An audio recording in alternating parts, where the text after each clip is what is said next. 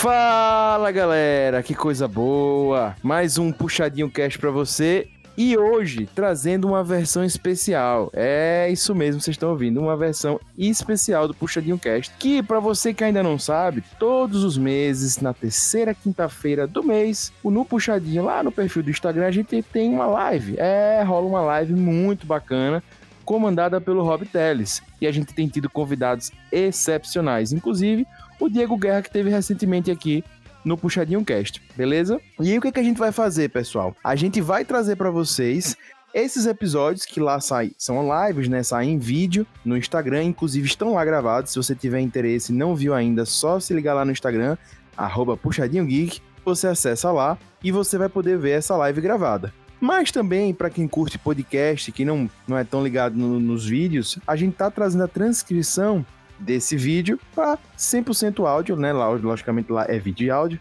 mas tá trazendo a transcrição só para o áudio, para você ter acesso também aqui em podcast, beleza? Esse episódio, como vai ser estreia do Puxadinho Talks no Puxadinho Cast, vai estar aqui no seu feed no dia do seu programa que rolaria hoje. Mas a partir dos próximos, eles vão estar aparecendo no nosso feed de tempos em tempos, mas paralelamente ao nosso programa. Beleza? Então, já sabe, sábado que vem a gente tem compromisso novo aqui no Puxadinho Cast e hoje vai rolar o Puxadinho Talks. Gente, só antes de deixar rolar o episódio, lembra de seguir a gente no seu player, lembra de entrar lá no site www.puxadinhogeek.com.br e claro, por favor, manda e-mail pra gente no contato@puxadinhogeek.com. Beleza? Quer ver o vídeo? Entra lá no Instagram e também procura a gente nas outras mídias sociais. Tem sempre coisa boa. Fica ligado nos próximos Puxadinho Talks, no próximo Puxadinho Cast e puxa daqui, puxa de lá. O Puxadinho também é seu. Valeu!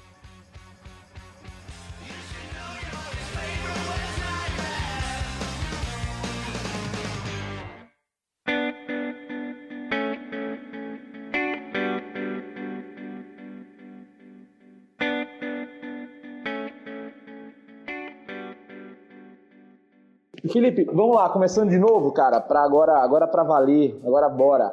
E aí, como você conheceu o New Gamer e como você caracterizaria a obra dele, pelo menos em estilo, essas coisas? Olha, é, eu, eu conheci o New Game ali no final dos anos 90, no começo dos anos 2000, dos anos 2000 mais ou menos. Foi através da série Sandman dele, que muita gente conheceu o New Game através da, da série de quadrinhos Sandman que foi a grande aposta dele para o meio, pro meio dos quadrinhos, para o meio da literatura, quando muita gente não acreditava nas coisas que ele escrevia, digamos assim. Ele já era mais ou menos grande, mas ele não era do tamanho que ele era. Foi ali para o final dos anos 70 ou dos anos 80. E é um quadrinho muito de época, assim, que, que marca a passagem dos anos 70 ao longo dos anos 80 e 90, mas que continua atual até hoje pelo, respondendo a sua outra pergunta, em relação a, a, ao estilo dele, por ser uma obra de literatura fantástica, mas não é só de literatura fantástica, mas é de realismo fantástico. Ele trabalha muitas questões existenciais, muitas questões políticas, sociais, muito mais profundas desde os primeiros, desde os primeiros escritos dele. E quando eu entrei em contato com o Sandman foi assim, um amor arrebatador, sabe? É, eu, eu comecei a ler baixando do final da Alta Vista e por torrent quando era no Casa A. É, depois cidade, comprei... querido? Deu cidade isso aí. Depois eu, depois eu comprei é, os volumes absolutos lá para os anos 2000 e pouco. Comecei a comprar, depois consegui a bolsa de iniciação científica quando a gente estudava junto. E me aprofundei de vez no mundo New Game. E aí eu é, comecei a ler Discworld, comecei a ler é, Deus Americanos, Filhos de Anansi, os outros quadrinhos, como Sinal e Ruído, é, comecei a, a, consumir as entrevistas, consum, comecei a, a, ver os outros contos, enfim, assim, foi... Fui me aprofundando na obra dele, né? Coraline, ver os filmes que ele escreveu, que ele produziu, é isso. Cara, é, meu contato com o New Gamer, como eu te falei, né, velho? Veio por você na época da faculdade. Aí eu, você e o Ronaldo, né? A gente andava muito junto e você me apresentou muito, cara. Tipo, porra, Game of Thrones e tal. E vou dizer, a culpa muito de entrar no universo de, universo, no universo de fantasia fantástica e tal foi culpa de você e do Ronaldo, né? Esses dois belos nerds do Power Metal. E aí, cara, nisso, a eu descobri nesse processo que o Coraline era do New Game, eu não sabia, né? E depois também fui me aprofundando em outras obras dele, além do cinema e tal, como dos americanos. E, porra, Belas Maldições e tal. E, cara, é impressionante como o New Game ele consegue pegar questões, como você falou, reflexões sobre a vida e transportar isso no nível sobrenatural, né? E fazer isso de uma maneira muito lúdica e muito legal para trabalhar. Mas, cara, vendo assim um pouco do estilo do New Gaiman, né, velho? Ele meio que surge também junto com Alan Moore, né? E eles têm muito essa pegada do, justamente, do sobrenatural, do, do estranho, né? Dos deuses ou da magia. Cara, e isso sempre presente justamente na parte do, do cotidiano. Vale lembrar que o Alan Moore também, além de ver de Vingança e o Watchmen, escreveu também o Monstro do Pântano, né? Enfim, e, sim, e isso trouxe muito esse, esse aspecto. Sobre esses dois autores, cara, meio que entre aspas, contemporâneos, como é que você definiria alguma diferença entre eles e marcando um pouco mais o estilo, assim? Olha, é, eu também gosto muito do Alan Moore. É, eu, ao mesmo tempo que eu passei a ler a obra do, do Neil Gaiman, eu fui atrás do Alan Moore Tô me atualizando dos últimos lançamentos do Alan Moore é, por agora. Comprei algumas coisas dele, inclusive. É, Meu Nome Com, Jerusalém, que já tá um pouco antigo, eu já tô um pouco atrasado. E assim, eu acho que a principal diferença veio de onde eles surgiram, da classe mesmo, classe econômica, a, a maneira como eles enxergam o mundo. Por exemplo, o Neil Gaiman veio de uma família de classe média alta, eles é, é, de, de comerciantes judeus que se mudaram do, do centro da Inglaterra para um, uma cidadezinha do interior. Então, ele cresceu, de certa maneira, assim, é, eu não digo com benesses, mas com mais é, oportunidades e com mais possibilidades de enxergar a vida do que o Alan Moore e a família dele. É, a família inteira do, do Neil Gaiman é envolvida com a Scientologia. Todas as pessoas da família dele são é, da cientologia assim, de graus altíssimos, trabalham com basicamente tudo envolvido com a cientologia, menos o próprio Neil, Ga né, Neil Gaiman, que é, é, é, agnóstico, inclusive, que é uma coisa interessante. E justamente por essa, esse background da cientologia, ele foi colocado para ler diversas obras, diversas coisas diferentes logo cedo. Ele aprendeu a ler bem, ler muito bem, aos quatro anos de idade. Ele consumiu é, os clássicos do terror como é, é, Frankenstein, é, Dr. Jack e Mr. Hyde, e assim por diante, antes dos 10 anos. Então, ele já tinha acesso a um grande, é, a um grande espectro de obras diferentes, de ficção científica, de pulp, de, de horror cósmico com Lovecraft, que ele, ele, ele agradece demais o Lovecraft pela criação é, é, de horror dele e esse tipo de coisa. Então, fora as fábulas, que o Neil Gaiman sempre foi muito apaixonado por fábulas. Tanto que se você for ler qualquer tipo de obra dele, você vai ver essa coisa da fábula, essa coisa do, do onírico é, quase, é, o imaterial quase, é, é, o divino quase transitivo, que conecta com o material, que é uma coisa, o sujo misturado com o, o divino. Uhum. Que é assim, o mundo é um lugar é, complicado, é um lugar onde os sonhos podem ou não dar certo e tal, mas existe uma coisa divina, uma coisa assim meio que milagrosa, onde os contos de fada, onde o mundo dos deuses, onde o mundo das mitologias existe ao mesmo tempo. Como uhum. se a gente se livrado dessa coisa celestial. É, é, é, acho que a, a, palavra é essa. A realidade do Neil Gaiman, por mais que seja sombria e gótica, ele tem uma profundidade gótica muito forte. É, tem essa coisa essa coisa do mundo dos sonhos que se, se, se contrapõe ao nosso mundo e existe no mesmo lugar do nosso mundo. E já o Alan Moore é o oposto. Ele é um filho de classe trabalhadora que é, sempre foi da classe trabalhadora, e ele nasceu, cresceu e passou grande parte da vida dele num acampamento de trailer. E ele era uhum. pau... a família dele sempre foi paupérrima mesmo. É, ele até ele se mudar de onde ele morava, que era um trailer literalmente, ele achava que o mundo inteiro, em todos os lugares, as pessoas viviam igual a ele. O mundo inteiro era um grande acampamento de trailer e que todo mundo vivia naquelas condições. As pessoas não comiam bem, elas não podiam, elas não tinham é, energia elétrica, elas não tinham acesso à saúde. E ele disse que foi nesse momento que ele se encontrou com o mundo do ativismo político. Ele se definiu como punk anarquista nesse momento. Que ele bateu de frente com o mundo, o mundo deu um chute na cara dele e ele disse que ele queria dar uma cabeçada no pé do mundo. Ele viu que Londres e Liverpool eram completamente diferentes, que as pessoas tinham acesso a muita coisa, inclusive a centros de consumo, esse tipo de coisa. Então a gente vê o Alan Moore muito mais ligado à, à magia suja do dia a dia. Uhum. É, são as coisas nojentas que correm pelos becos, que escorrem pelos bueiros. É, a magia, ela existe, ela é um poder de transformação, mas que foi corrompida pelo mundo, que foi tragada pelo mundo. O horror faz parte do mundo, sabe? É, eu acho que o Alan Moore, ele traz muito a magia como fazendo parte das regras do mundo, e essas regras sendo corrompidas. Eu gosto muito de citar Constantine para explicar para explicar o Alan Moore, Uhum. é, que ele, ele até cita que é, ele é um mágico do, quando ele fez acho que 60 ou 70 anos, ele disse, ele se assumiu como um mago. É bem a cara do Alan Moore dizer isso, falar que é, é, no seu aniversário, na, na sua entrada da, da idade mais avançada, se define como um mago. E ele dizendo que uma vez ele estava enchendo a cara em, acho que era em Newcastle, e um cara de, de capote, de, de sobretudo e tal, é, no fundo do bar passou por ele, completamente bêbado, acendeu um cigarro e falou para ele assim: Você sabe quem eu sou? E era a cara do John Constantine. Nossa. E ele é, isso é, é, a cara do mundo para ele, sempre foi. Que é um mundo sujo, que existe mágica, mas as regras do mundo é, envolvem mágica, mas isso não significa que as coisas sejam belas. Enquanto no Exato. New Gaiman existem belas maldições, no, no, no, mundo do Alan Moore são maldições belas. É o contrário, sabe? São coisas assim mais Bela decretas, mais pesadas, mais monstro do pântano. Uhum.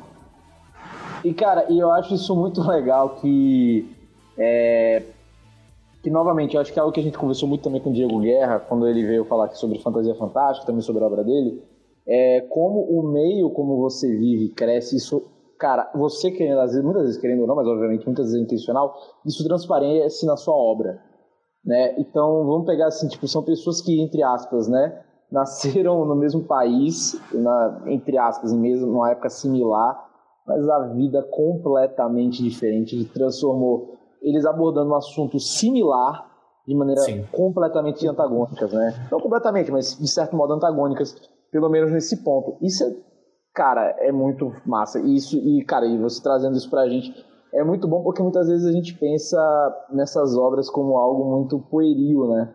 E a gente fica triste como, às vezes, as transformações pra mídia é, fazem com que elas fiquem um pouco pasteurizadas. Porra, vê de vingança, cara, é meio que isso, né? Se é, o amor pensar... odeia as adaptações, é, as, então, assim, todas as adaptações. É, isso eu não tenho dúvida. Tanto que ele pediu pra tirar mas o. Ele não odeia também? É, mas assim, ele também pediu pra tirar o nome dele, né? Ele deu ao ponto de, velho, não bota nem meu nome nessa porra. Em algum sentido, é bom até que faz sentido às vezes, né? Mas enfim. E cara, mas vamos avançar pro New Game, cara. A Aula Mora é outro papo. É outro dia, é outro dia. Né? Outro dia, diria... fica marcado já. É, como diria nosso amigo T-Rock, Moore, já era. Agora vamos lá para a segunda coisa aqui. Bicho, vamos falar sobre deuses, né? Que acho que é o grande o grande boom do New Game agora, principalmente no mundo pop, tem sido Deus americano da série da Amazon Prime, pô, já geral vendo e ganhando muito prêmio. Cara, esse cenário é cheio do cacete, velho. Esse lance da adoração e devoção que faz os deuses sumirem ou nascerem. Isso eu achei. É óbvio, é algo muito óbvio. Que, puta, até você. Sabe aquela coisa que estava na sua cara? Aquela referência está na sua cara e você não entende até você ver. É foda. Sim. E assim, é. Pra você, velho, e é esse o lance do, dos americanos, né? Eles trazem deuses novos por dinheiro, a televisão, a mídia, o, o deus do asfalto, velho, porque é um sacrifício, os acidentes, isso é muito foda né? E os deuses vivendo entre nós, né? Aquela questão da, do rompimento do onírico. Cara, e para você, vamos lá, o que é que você acha dessa, dessa versão do, do New Gaiman de interpretar os deuses? É, quais seriam até os deuses de hoje, né? Seria, sei lá, o TikTok, né, pro, pro jovem. Seria o Bitcoin, é, pro homem hétero de 25 a 30 anos. Seria a Bolsa de Valores? É, vamos lá. E o que você acha, assim, em geral, dessas interpretações? É, é como eu estava dizendo, né? O New Gaiman, eu já fui atrás das grandes referências que ele trabalhava, que ele tratava, sabe? Então, apesar de ter sido um, um grande soco no estômago, um, um, grande, uma grande surpresa muito grata, eu meio que já estava mais ou menos preparado para a construção dos deuses americanos, esse tipo de coisa. Porque assim, quando a gente. Deus Americano já havia sido lançado, a gente só teve acesso alguns anos depois. É, a, a, o mercado de tradução para coisas mais contemporâneas ainda não tinha pegado fogo como pegou para para a época que Deus Americanos foi lançado, inclusive pela Conrad, e, hoje está tá sendo lançado por mais de uma editora, inclusive, e depois que foi lançado pela Amazon Prime, né, mais ainda. É, e eu acho maravilhoso, eu acho uma abordagem muito interessante de que a adoração e, e, a força da devoção ser o combustível da existência dos deuses. É, não da existência, mas do poder dos deuses, da manifestação dos deuses. Porque é, no momento que um deus é criado, ele não pode ser descriado, ele não pode morrer. Ele só pode desaparecer quando ele é esquecido.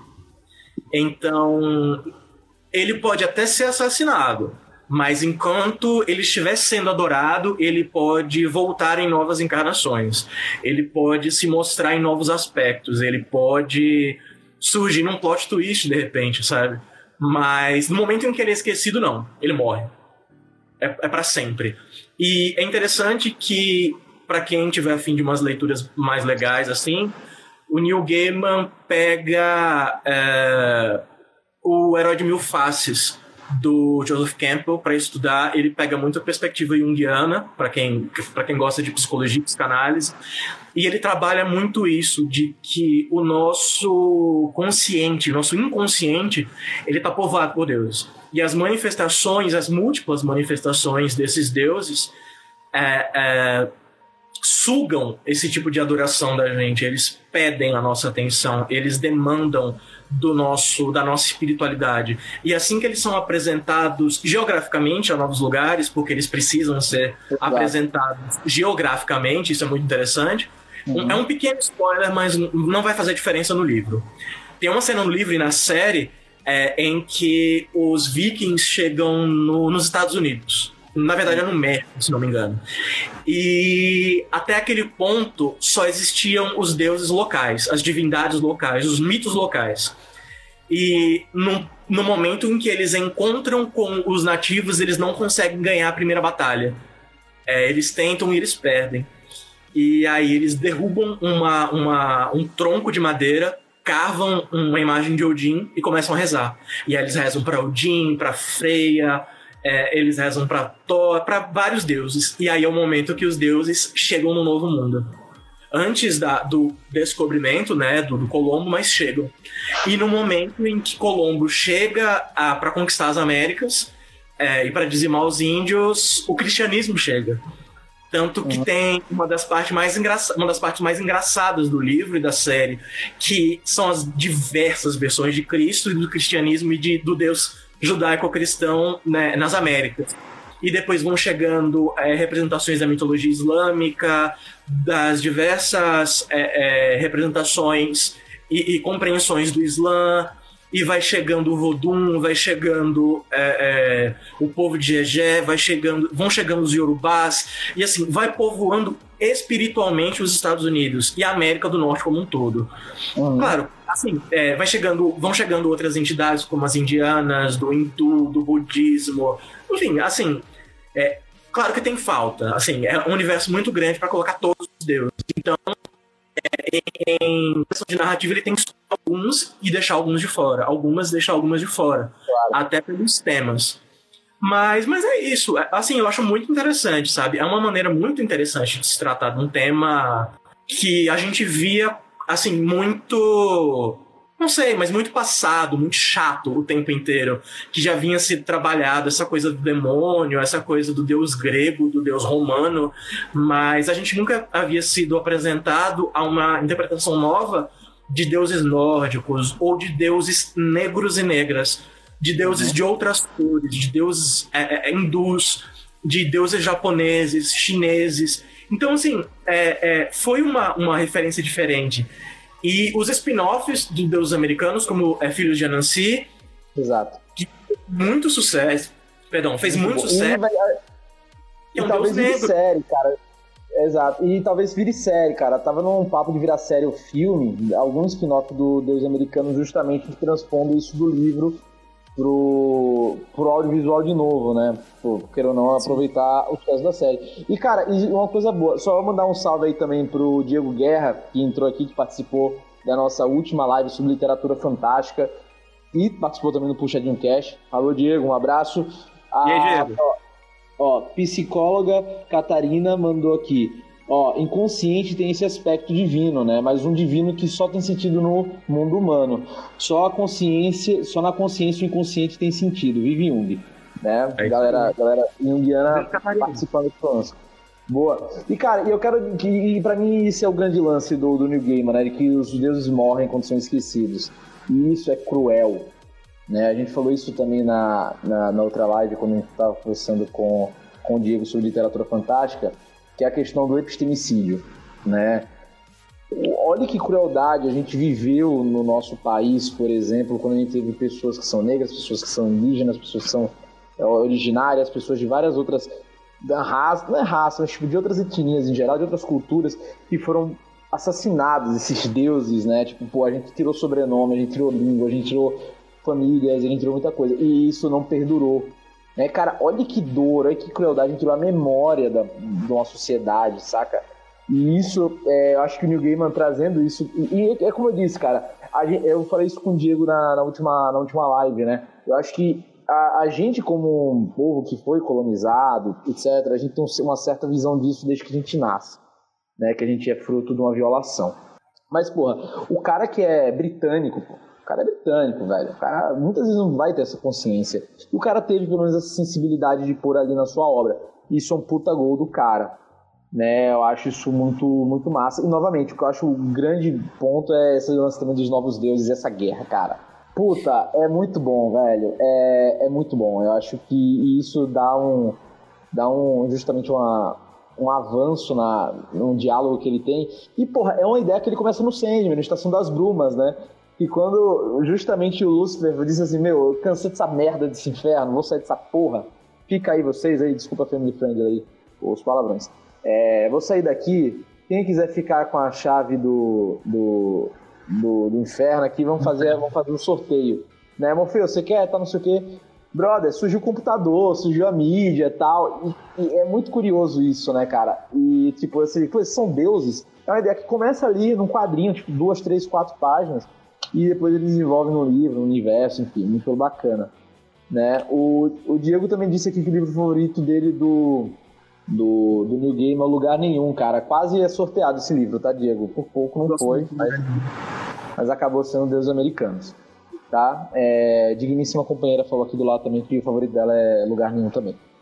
Justamente. E Estação das Brumas, para mim também, é para mim Estação das Brumas é, é, é a epítome ah, na Casa das Bonecas Estação das Brumas são os melhores arcos de Sandman. E é muito bom essa parte da Estação das Brumas, né?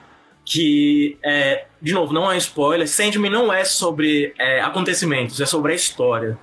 Uhum. Você não, nunca vai receber um spoiler de Sandman, não se preocupe.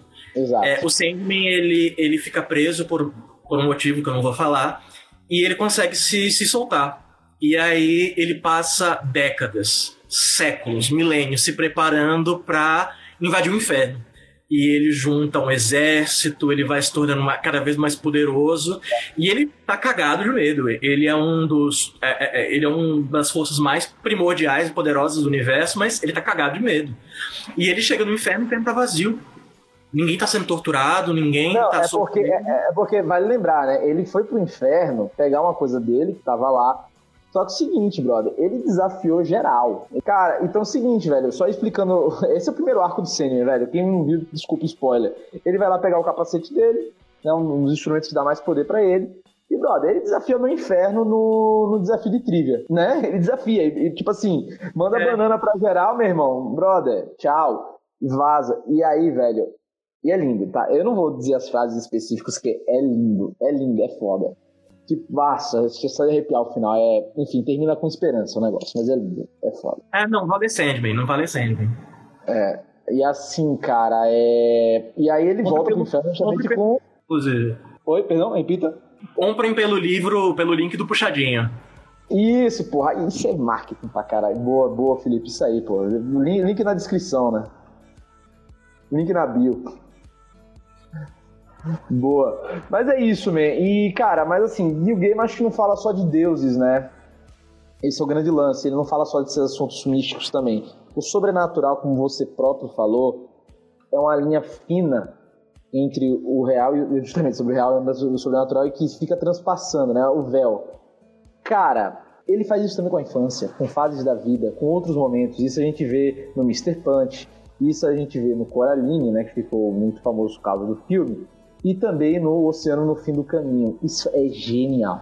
Cara, Oceano no Fim do, Cam do Caminho é genial. E, cara, e qual é a sua visão sobre essa questão dessa visão de, tipo, você interpretar de uma forma mais lúdica, mais fantástica a infância? Eu acho que a infância, na verdade, é a vida na infância é algo fantástico, né? Para bem ou para o mal, você vai ter os seus pesadelos, vai ter os seus terrores, mas você também vai estar cheio de esperança, né? Todo dia é um dia novo, todo dia é uma aventura nova, queira ou não. E a gente interpreta isso de várias maneiras e, cara, e, novamente, as coisas boas e ruins da infância a gente carrega para a vida inteira, né?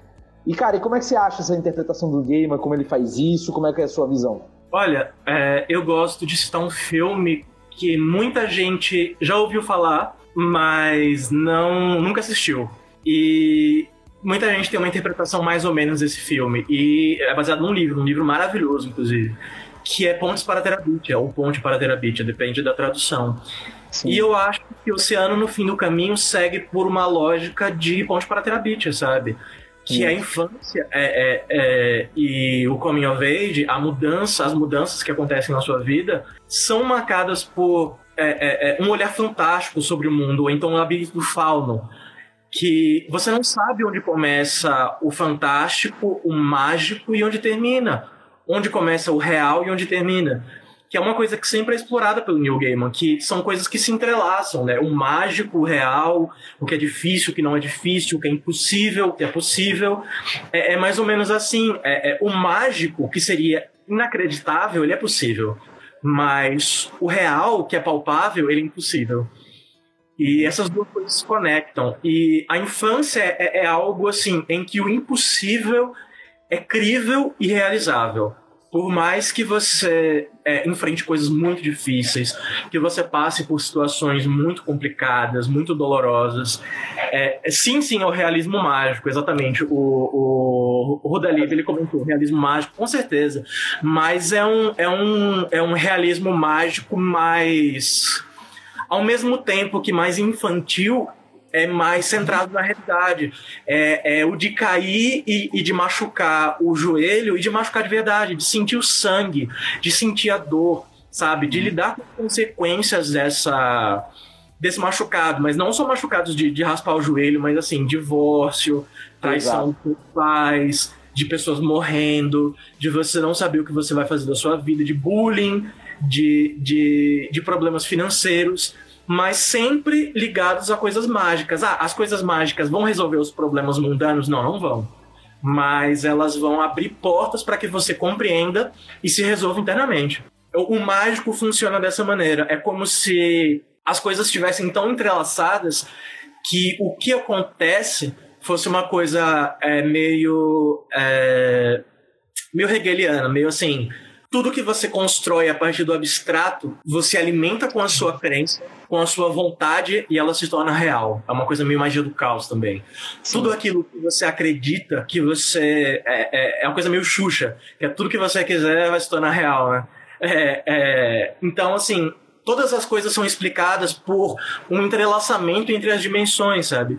E elas chegam no momento mais diverso entre é, o Oceano no Fim do Caminho, em que tem esse ponto de encontro muito forte entre coisas muito corruptas e, e subjetivas de uma maneira muito negativa é, na infância de uma criança e num momento muito sombrio da, do encontro entre essas dimensões e um momento muito bonito e muito mágico que é a infância, que é um momento de liberdade, de descoberta.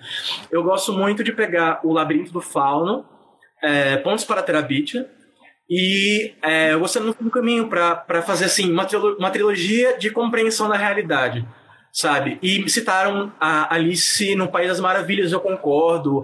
A Alice é, para além do espelho, também eu concordo. Tem uma série de jogos da Alice que é mais sombrio, que eu acho que é mais próximo desse universo do New Gaiman. Então, assim, é uma coisa muito bonita, é uma coisa muito diferente. É uma infância sombria, é uma fábula da realidade. Cara, mas, assim, eu acho sombrio, eu concordo, tô 100% com você. Até Coralina eu acho retrata mais visualmente aí, isso. Com certeza. Mas, cara, é, o que eu acho do New Game é que, ao mesmo tempo em que é sombrio, é pesado, fala de divórcio, fala de morte, fala muita coisa. Mas, cara, é foda. É triste dizer isso, mas é bonito. Eu acho que é poético, é lírico. Cara, é, fan... é, é foda esse, esse, esse, usar é esse termo. Né, é fantástico, é fantástico, cara. É foda, assim. Né? E só avançando aqui com, a, com os comentários, tá? Vou te mandar aqui. O Diego mandou assim, cara. É, ele mandou. Em todas as histórias longas do New Gaiman, ao menos as que ele se lembra, o Gaiman apresenta a imagem das três mulheres sábias, né? As moiras, né? Passado, presente e futuro. E ele disse se a gente já se questionou se são sempre essa mesma se apesar da se elas são a mesma pessoa que tem momentos diferentes e que isso também influencia na gente, né? Como a gente até às vezes como a gente se vê nesse cenário, né? O Diego também manda, no magismo, isso se chama egrégora. Acho que é assim que se fala. Sim, algo é que ganha a realidade a partir do pensamento coletivo. Porra, meio que isso. E talvez até isso até o lance dos deuses também, né? Da partir da, da, da sensação do, do, do coletivo. É, a Catarina, né, a psicóloga Catarina também manda. Enakinato, enak, en, aí ficou difícil. Enakinato, o Felipe fala. Ah, enquanto o Felipe fala, ah, beleza.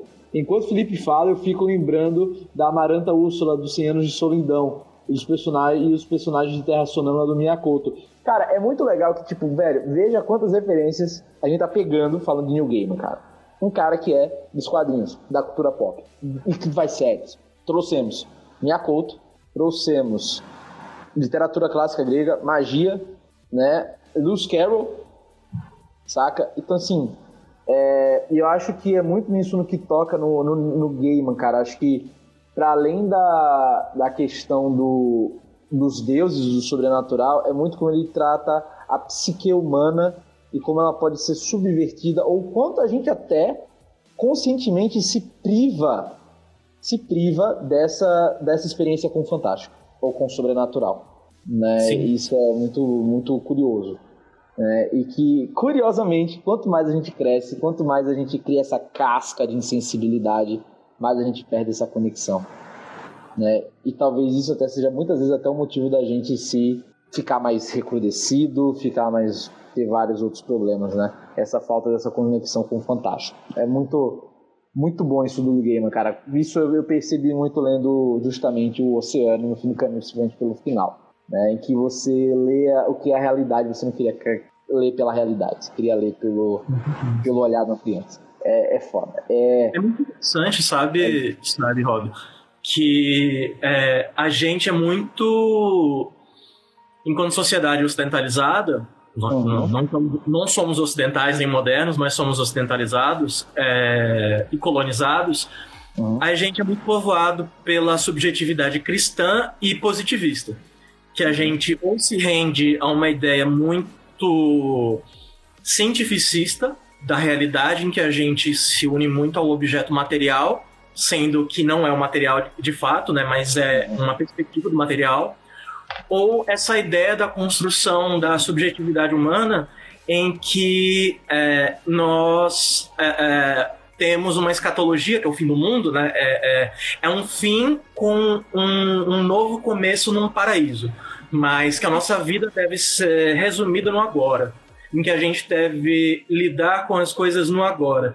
E nesse sentido, a gente se distancia muito do, do fantástico.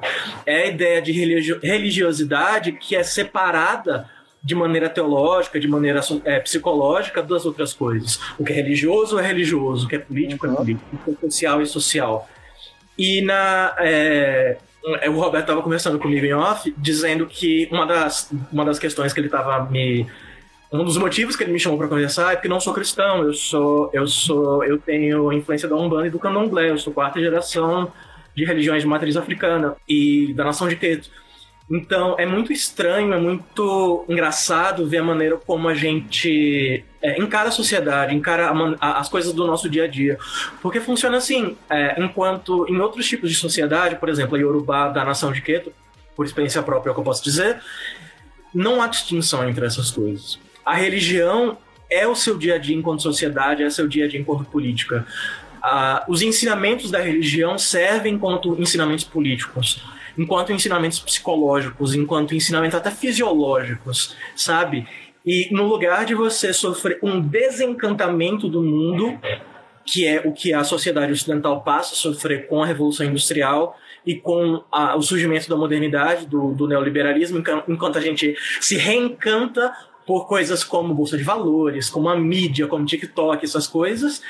É, outros tipos de sociedade, eles enxergam isso só como uma camada da vida social. Enquanto claro. deuses, as crenças continuam lá, continuam em todas as coisas, sabe? É, por exemplo, uh, quem pratica uh, manja do caos, ou quem pratica xamanismo moderno, que eu tenho críticas, quem pratica. Uh, novos tipos de religião nórdica, vai enxergar representações dessas coisas dentro do que a gente vê no dia a dia. Não há uma substituição, mas há uma nova representação. É uma coisa bem interessante, sabe? Então não há o desencantamento, há uma manutenção do encantamento, mas que vai se mostrando de diferentes formas. E é isso que o New Game traz, se você for pensar bem. Isso que eu ia falar, é, como você falou, independentemente do é, de estar tá sendo maior ou mais devoto, independente, as coisas existem. Eles vão estar tá ali, talvez em outra representação, como você próprio pôs, talvez em outra representação. Mas eles não vão deixar de existir.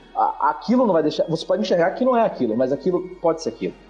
Como é estranho, mas é meio que isso. Pô, você pode achar que ali não tem um. Tipo, que o céu não é azul, mas ele é azul. Independentemente de você vê-lo ou não, né? Sim. Então é, é meio que isso. E, cara, é... vamos agora mais para a parte mais do geek, do geek, né? Como diria nosso querido ex-ministro do Banco Central, Henrique Meirelles, né? puxadinho geek. Vamos lá pro Gaiman, cara. Ele, novamente, velho, tá aí no, tá no Popcorn Time, né? Popcorn Time não aplicativo, tá, gente? É tempo da pipoca mesmo, sem, sem pirata aqui, trataria. É, tá no Amazon Prime Video com Belas Maldições e Deus Americanos. Eu queria a sua interpretação, cara. Óbvio, se você viu ou não, depende aqui. É, dessas obras para pro cinema, de maneira cinematográfica, você achou uma boa adaptação, tá? E o que é que você acha se teremos Sandman, cara? Vai sair esse negócio ou não? Mais de 20 anos aí de papo que vai ter, não vai ter? O, Gordon Leff já virou produtor, deixou de ser produtor, não sei o quê. Cara, e aí? Como é, o que, é que a gente pode. O que é que a gente tem hoje do game que você acha legal e o que é que a gente pode esperar do futuro? Olha, Deuses Americanos eu acho muito boa a primeira temporada. É excelente. Assim, a primeira temporada, apesar de ter alguns problemas aqui e ali, é excelente. Principalmente na, é, nas partes em que eles se empolgam e o próprio Neil Gaiman ele dá umas pontadas para melhorar o que ele considera que ele falhou no livro. Ele, ele participou do processo de, do roteiro, de criação do roteiro, de produção da série, junto com o Brian Fielder, e eles puderam criar assim uma coisa maravilhosa, pode ser expandida. E uhum. o Brian ele tem uma maldição que todas as séries que ele começa são canceladas, infelizmente. É, Pushing Daisies, é, assim... Belas maldições, né? Belas maldições é Eu sou muito fã do Brian Fuller porque ele cria assim mundos maravilhosos. Eu, eu, eu sou órfão de Pushing Daisies até hoje. Para mim é uma das séries mais bonitas que já foi criada, uma das coisas mais lindas que já foi pensada. E Deus Americanos não foi cancelada, mas é, eles tiraram o Brian Fuller é, é, é, da produção e da codireção do, do, da série e ela caiu assim de uma maneira muito triste. A segunda temporada é uma, é uma temporada muito legal, assim, é muito interessante ainda, mas não chega nem aos pés da primeira. Ele tem toda essa questão da, da semiótica, da percepção é, é, da, da, construção das imagens dos deuses, da maneira como o mundo reage em relação à paleta de cores e tal. Parece muito superficial e muito coisa de cinéfilo mimimi ficar falando dessas coisas, uhum. mas não é, porque a série é muito bonita, sabe? É, é muito bonita claro. de se ver, é muito bonita de se assistir.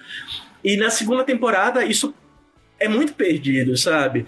E no momento que ele é colocado para fora, as coisas começam a desandar muito. A Gillian Anderson, que é, é, a mídia na primeira temporada, ela sai. Ela, ela diz que quer apoiar o amigo dela, o Brian Fuller, e sai.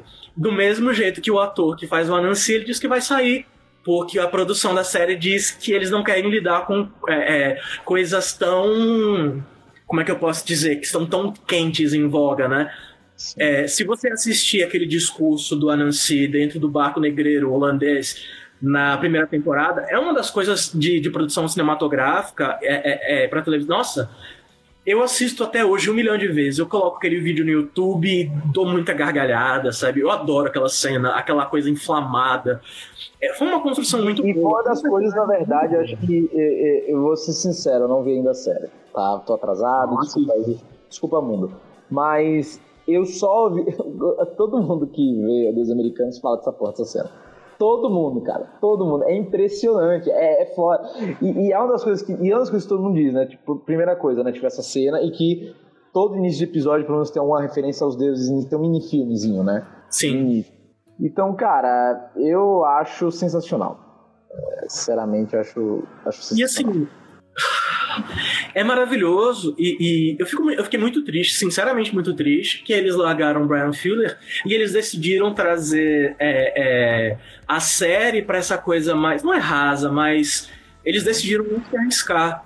Quando a obra do New Game não é uma obra arriscada, é uma obra que não coloca só os dedinhos na água, ela mergulha de uma vez só no lago do oceano no fim do caminho, sabe? Ela pula de vez na água ela, ela não se importa se você está preparado ou não. Ela é uma coisa muito. No tarô existe uma carta chamada é, o louco. Oi, O louco, ele. O tarô conta uma história, na verdade. Cada carta conta uma história. E na carta do louco é muito interessante porque é um cara que tá prestes a pular no abismo e tem um cachorro querendo morder o calcanhar dele, que na verdade é o companheiro de viagem dele, tentando te puxar de volta. E ele é o louco porque ele acha que vai voar se ele pular do abismo. Por isso que ele é o louco. Mas no momento em que ele pula, ele mergulha dentro de si mesmo, ele flutua, ele passa por uma série de transformações e ele sai do outro lado como um mago porque ele adquiriu conhecimento. Não é que ele vai sair soltando fogo e raio pela mão. É uma questão de conhecimento, de, de ampliação de consciência. E Neil Gaiman é isso. Ele, ele, ele, no lugar de ser o cachorro que morde seu tornozelo, ele é o cara que te abraça, sabe? Segura seus braços para você não desistir e te empurra. Ele não é a pessoa que te, que te prepara para a viagem. Ele te empurra para a viagem, foda-se, você tem que viajar mesmo. E, e, eles tomaram esse caminho, infelizmente, na série, o que é muito triste, e muitas pessoas da primeira temporada abandonaram a série. Muito do cast abandonou a série por isso. É. É, cara, é foda, é foda. E acho, acho que isso aqui é foda de muita obra que a gente gosta e que a gente, a gente quer muito ver adaptada, e às vezes não sai do jeito que a gente quer, né? Da maneira que a gente quer. Poxa, porque depende do produtor, depende de ator, depende do roteirista, depende de muita coisa. Não é só pegar Ctrl-C, Ctrl-V e, porra, vai ser ótimo, que nem o livro, vai ser ótimo, que nem...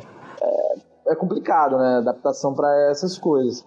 E, cara, e o que é que você espera pelo menos de Sandman? A gente dá pra ter esperança? Deixa eu só te, te, responder, que eu não terminei de te responder. Ah, eu, eu acabei pensando em game e divaguei. É, só pra finalizar, é, Belas Maldições. Nossa, que série, cara. Assim, que série. Os atores, eles são muito amigos do New Game faz muito tempo. Eles são amicíssimos em Neil Gaiman. Ele escreveu três episódios do Doctor Who. Ele sempre foi apaixonadíssimo por Doctor Who.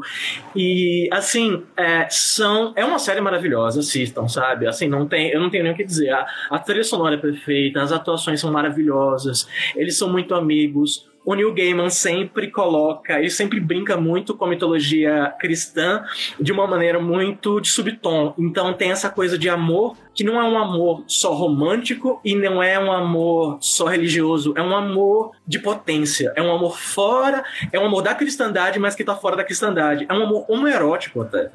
Então, assim, é, eles não são eles não são homens, então eles não têm sexo. Lúcifer. Exato, exato. É, é Entendeu? Mas mesmo isso, assim eles trabalham. Porque, é, porque a galera fica meio tipo, não quer isso. E cara não, não tem que ser, velho. Não, eles são... não tem sexo, eles são é. É, exatamente. Então, assim, é, é, e, mas mesmo assim ele traz esse conteúdo homoerótico para encher o seu saco, sabe? Para trabalhar essa questão de que o homem é muito mais que gênero, ele é potência, ele, ele tem muito mais para ser desvelado. E isso é muito bonito nas Belas Maldições, tanto no livro como a série, que eu acho que fez muito jus ao livro. Se eles Sim. fizessem mais um milhão de temporadas, para mim seria, sabe, teria material, teria como fazer. Lugar nenhum valeria demais é, é, enquanto série, enquanto adaptação, apesar de eu achar que seria um desafio bem interessante. E sobre, é, é sobre Sandman, vamos lá. A Netflix está produzindo, está na pré-produção e já está trabalhando com o Joseph Gordon-Levitt para trazer o universo Sandman para a realidade.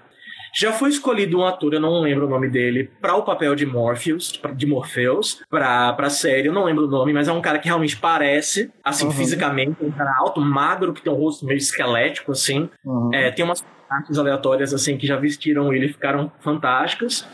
É um ator de teatro, ou seja, é, é muito importante falar isso sobre Sandman, é uma obra teatral, sabe? Nossa falas dos personagens são baseados em coisas bem shakespearianas, assim, bem do teatro clássico britânico e grego e romano, tanto que tem uns arcos que se passam no, no na época de Shakespeare, né? Exato. Inclusive, o Morpheus era amigo do Shakespeare, é detalhe, né? Que é um ser imortal, mas leia os quadrinhos. Então, assim, eu não sei o que esperar de, de Sandman. Eu espero que eles não trabalhem tanto com efeitos visuais, por incrível que pareça. Eu espero que eles trabalhem mais com essa questão de efeitos práticos mais com a profundidade das atuações e a profundidade das coisas que podem ser trazidas e trabalhadas, sabe? E assim, eles podem trazer personagens fantásticos que não têm forma. Quando ele vai na dimensão infernal é, e ele lida com vários demônios ou várias criaturas, eles não têm forma. Tem a batalha de vontades, que é, é uma das melhores coisas do quadrinho, que ele luta com um demônio. Eu não vou falar nem o nome do demônio para não dar spoiler, mas ele luta com esse demônio nessa batalha de vontades e criatividade, e eles vão se transformando em coisas diferentes. Tem um arco no Sandman em que mostra que foi a única vez que ele se apaixonou por alguém e foi por uma mulher humana na África, Sim.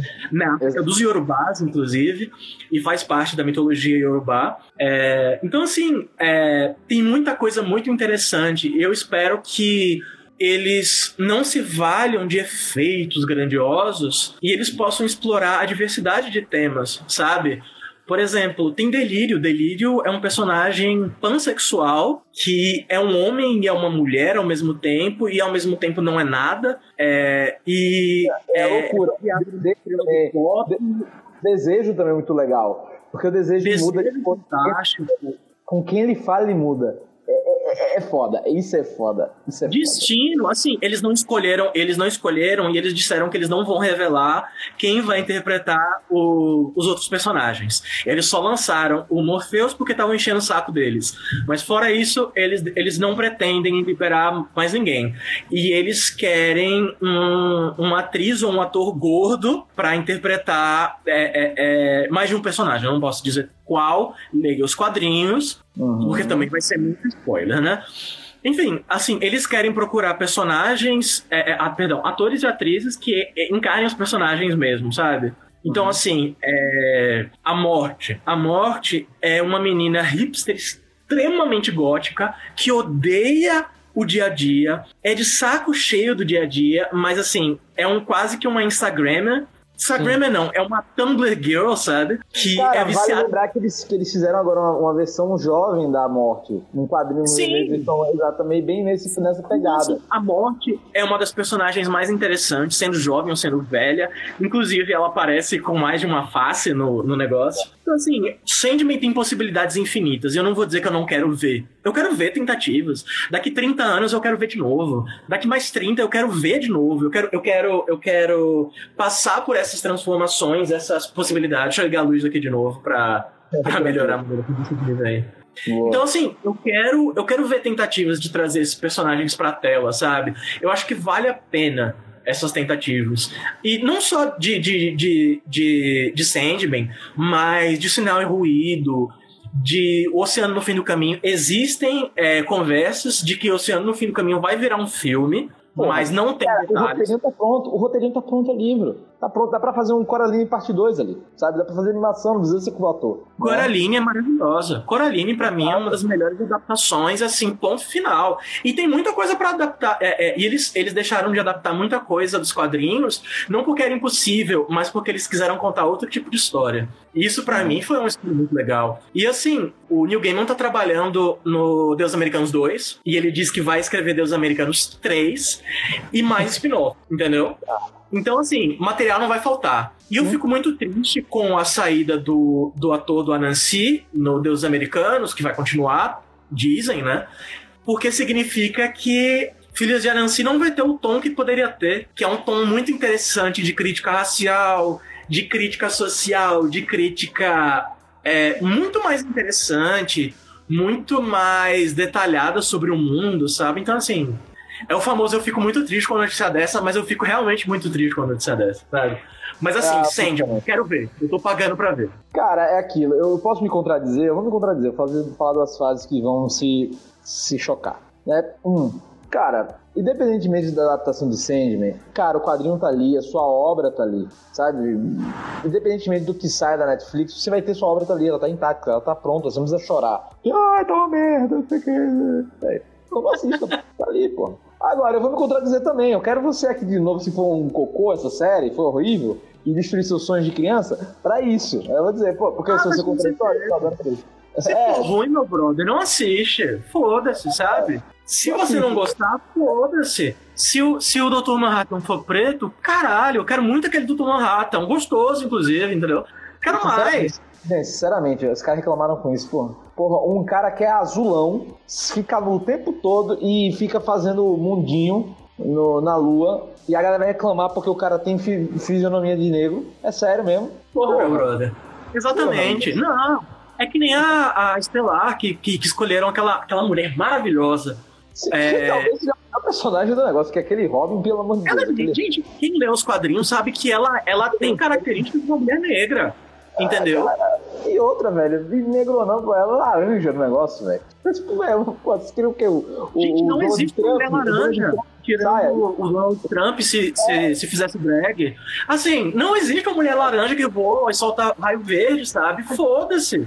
Né? Então, assim, bicho, porra. E pra mim, o pior dessa. Off no Titãs não é o tema, mas, pô, o pior do Titãs é o Robin, cara. Aquele Robin não engole nem caporra. Horroroso aquele Robin. Horroroso, horroroso. Enfim, né? Basta, basta de dar hate aqui na, obra ali, aqui não é o tema, mas assim. enfim. Assista o Titãs, é divertidinho, mas o Robin é horrível. Gente, estamos chegando no final. É, quem tiver alguma pergunta, esse é o último momento. Eu já tenho uma favorita pessoa para ganhar, mas vou deixar mais pra frente, o Felipe decidir, né? Tivemos vários comentários aqui sobre a Karina ou Crinana, enfim, desculpa, gente, é que o Instagram é O. Diego, o Diego fez uma pergunta muito. Um comentário muito interessante, que é aquela. é, em todas as histórias longas do Game, que eu esqueci de responder. Exato. É, ao É, menos das que eu me lembro, o Game apresenta a imagem das três mulheres sábias, as moiras.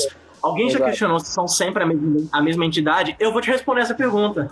Ah, É, num- no QA do Reddit e do Instagram, do Instagram não, do, do- do- das coisas assim, ele já respondeu que todas as obras dele são interconectadas. Fazem parte de dimensões diferentes, mas são interconectadas. Ah, então são. São, é, É. é tipo o- o- os, os vigilantes, os watchers do, do universo da Marvel. É, eu não lembro como é que é a tradução, mas é, eles são a mesma entidade e sabem de, e sabem de tudo. São a- as tecelãs, as moiras, é, as arpias visionárias em outras, em outras é, é, é, mitologias, mas são, é a mesma entidade, basicamente. E sim, elas estão vendo tudo, elas sabem de tudo, mas elas não podem dizer nada. É, isso que é mais legal, Legal. é mais bonito de tudo isso. É, pô, bacana. Parece muita gente que eu conheço que sabe de tudo, ouve tudo, mas infelizmente contam, no caso, né? né? É, Cara, olha, o Fernando botou, corre aqui, Lucas, que o Rob tá pegando o seu lugar de hater. É foda. Quem ouve, puxa- quem ouve mais Puxadinho Cast vê que a- o Lucas tem um sobrenome de hater, mas quem fala muita. Quem bosteja muito sou eu, né?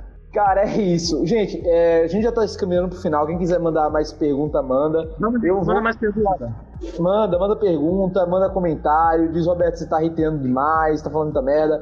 Diz Felipe, canta Led Zeppelin, que você canta bem. Manda aí pra gente rapidão que eu vou fazer aqui o sorteio, tá? Sorteio! Sorteio agora do livro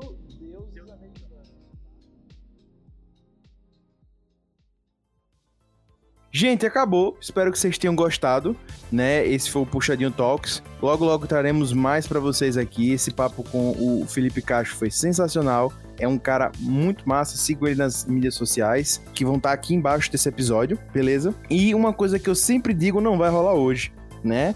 Que é o, o nosso querido momento indicação do Puxadinho Cast. Porque um episódio especial e a gente não trouxe, obviamente, nossos convidados, etc. E aí não vai rolar indicação, obviamente. E foi uma transcrição. Beleza? Mas episódio que vem, tudo normal. Espero que tenham curtido esse programa especial. E puxa daqui, puxa de lá. Puxadinho também é seu. Valeu!